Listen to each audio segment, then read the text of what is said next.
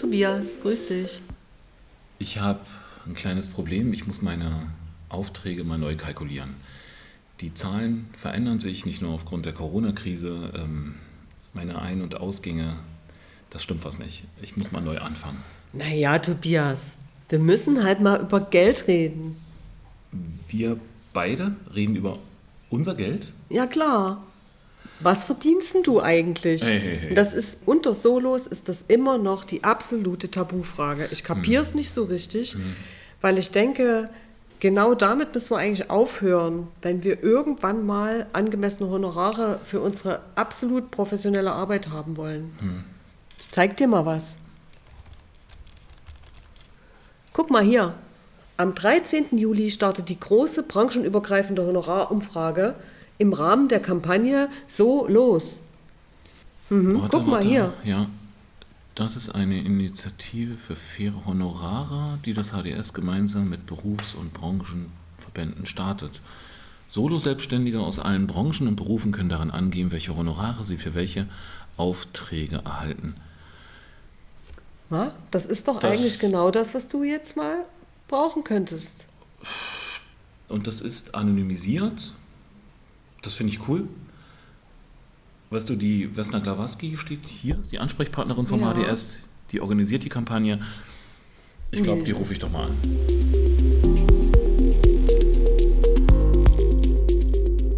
Guten Morgen, Vesna. Guten Morgen, Tobias. Guten Morgen, Gundula. Wer ist denn eigentlich die Initiatorin oder der Initiator dieser Kampagne und aus welchem Hintergrund heraus startet diese? Initiator der Kampagne ist das Haus der Selbstständigen, wobei äh, der Auftrag an das HDS ganz klar vom Bundesministerium für Arbeit und Soziales kommt. Und äh, der Auftrag hieß, beschäftigt euch mit dem Thema Honorare und äh, Honorarempfehlungen. Ähm, wir fragen also deswegen, ähm, was sind die marktüblichen Honorare, die erzielt werden können derzeit für den Auftrag XY? Was verdienen Solo-Selbstständige eigentlich? Das erfragen wir mit dieser Kampagne bzw. mit dieser Umfrage und zwar branchenübergreifend ähm, in der Hoffnung, dass wir eben wirklich eine Vielzahl an Informationen und äh, Antworten bekommen, sodass wir repräsentative Daten haben und Markttransparenz reinbekommen. Interessant. Aber es gibt doch schon etliche Honorarumfragen. Was macht ihr denn anders? Äh, Ja, du hast vollkommen recht. Äh, natürlich, also es haben viele Berufsverbände und auch, soweit ich weiß, Marktforschungsinstitute durchaus Umfragen zu Arbeitsbedingungen und auch dementsprechend zu Honoraren von Solo-Selbstständigen.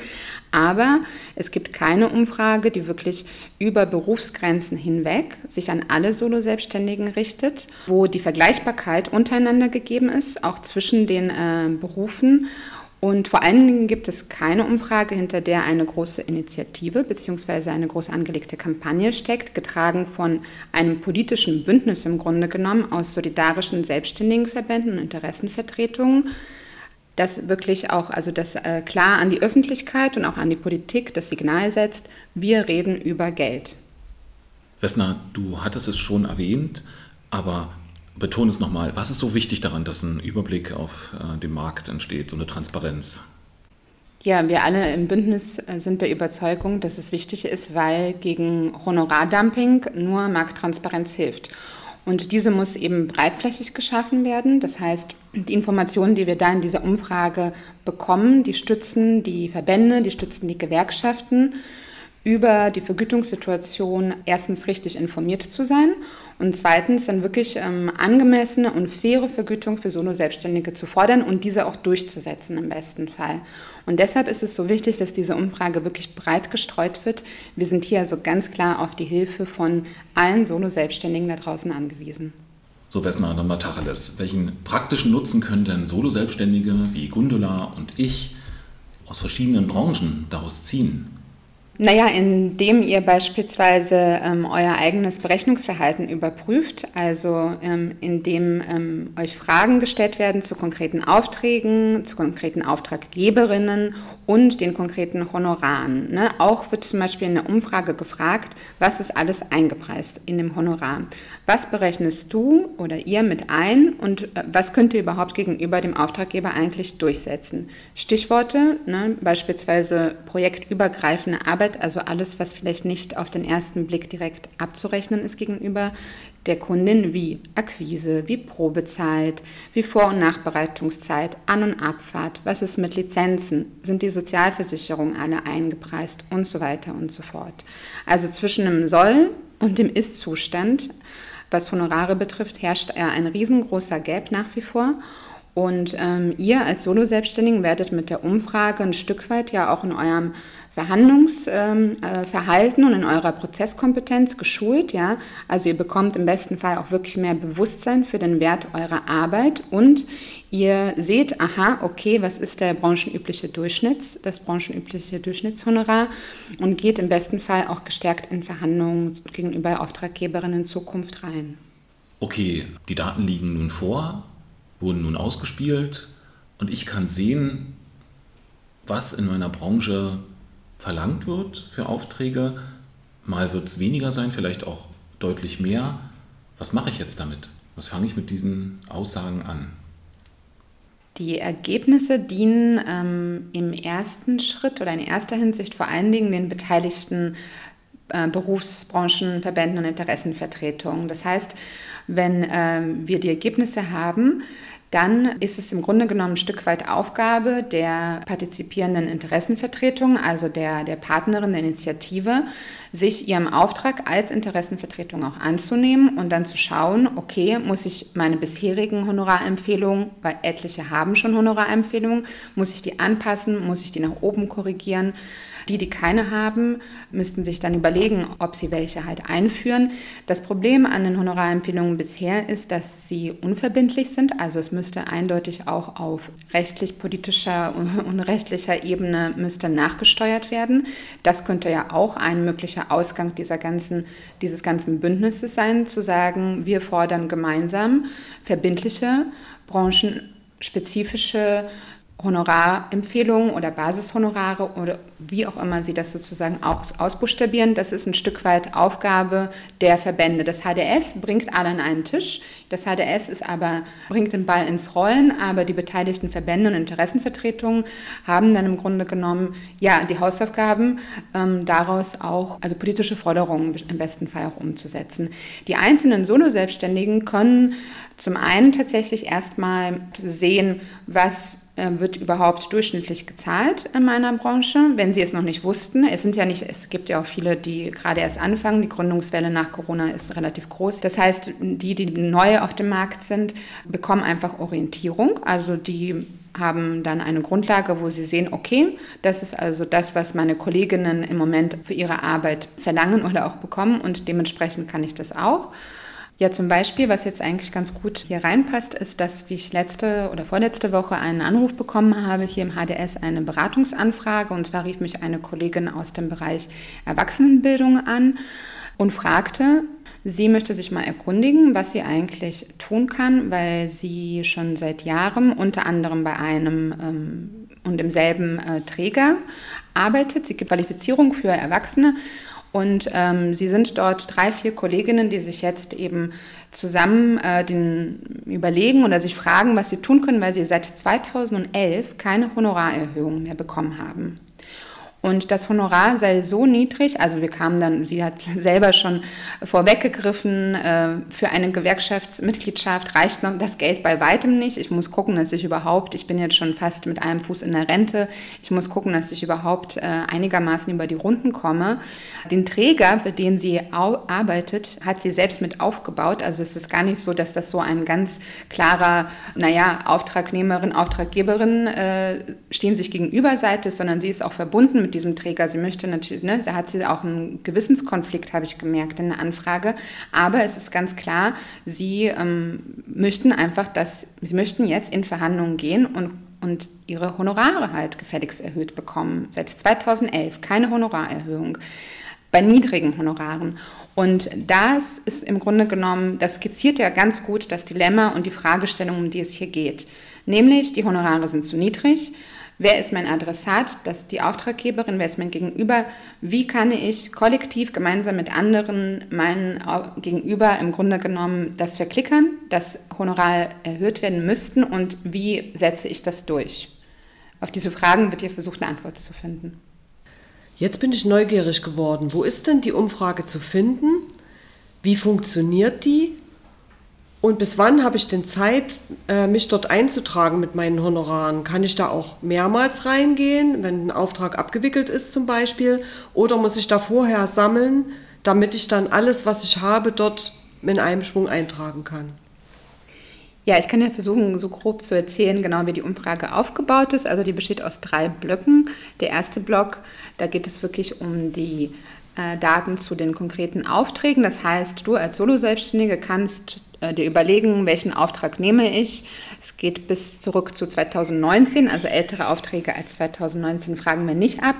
Und du überlegst dir einfach irgendeinen Auftrag, den du da gerne eingeben möchtest und kannst den dort eingeben entsprechend der Fragen. Und man kann im Moment bis zu fünf Aufträge eingeben. Wenn du aber nicht so viel Zeit hast oder jetzt auch keine Lust mehr, gibst du halt nur einen Auftrag ein und kannst dann irgendwie fünf Wochen später oder wenn du mal wieder mehr Zeit hast, auch einen nächsten Auftrag eingeben.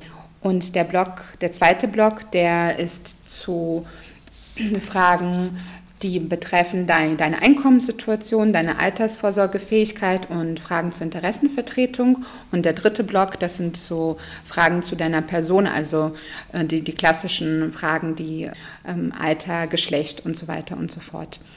Und die Umfrage wird, äh, es wird eine Kampagnen-Landingpage, also eine Kampagnen-Homepage geben, die da heißt so-los.de. Das heißt, es handelt sich hier schon um eine reine Online-Umfrage und größtenteils auch eine Online-Kampagne. Und man gelangt eben entsprechend über Klicks oder auch über QR-Codes äh, auf die Seite der Umfrage bzw. der Kampagne.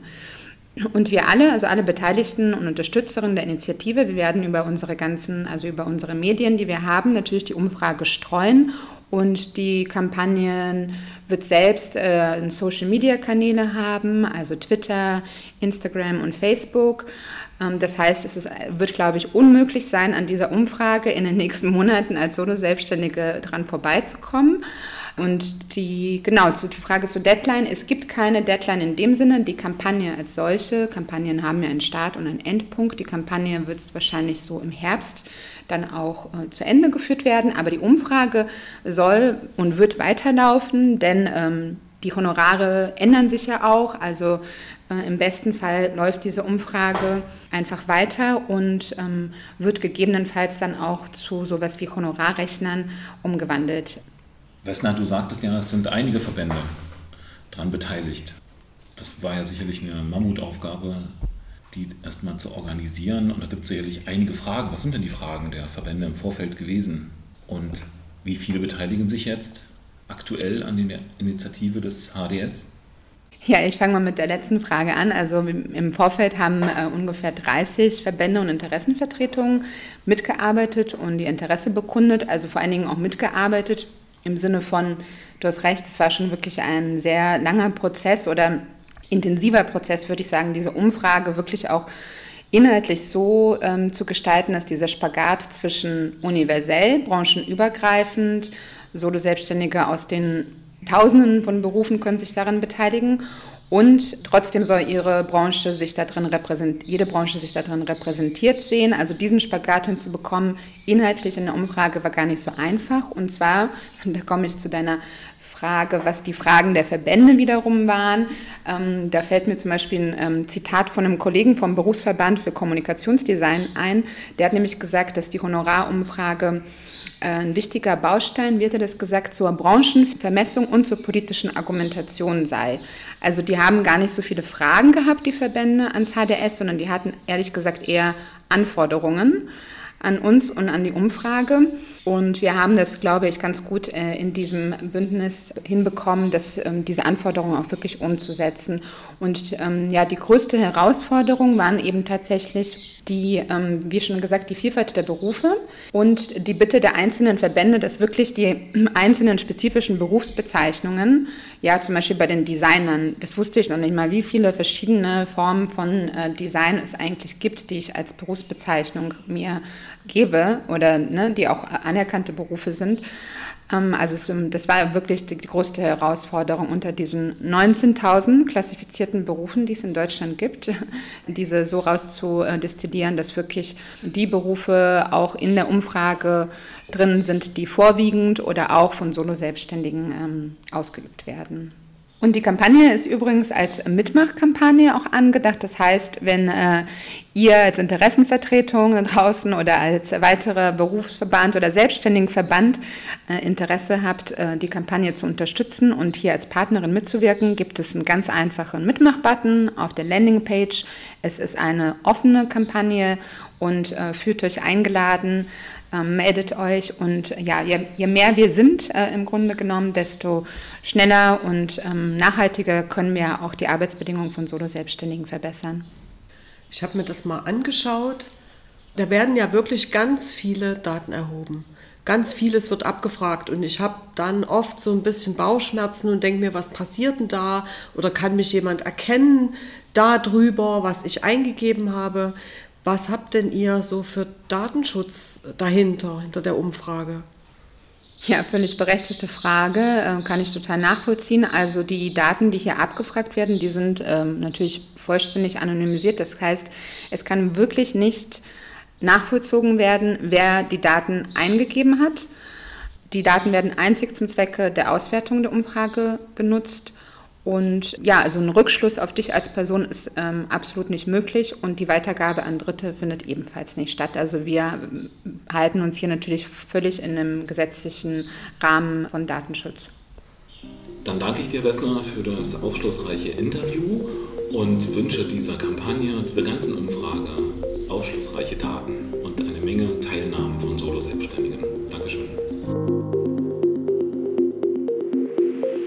Liebe Solo-Selbstständige da draußen, die große Frage, die immer wieder im Raum steht und doch nicht ausgesprochen wird, was verdienst du für Tätigkeiten, die auch ich anbiete?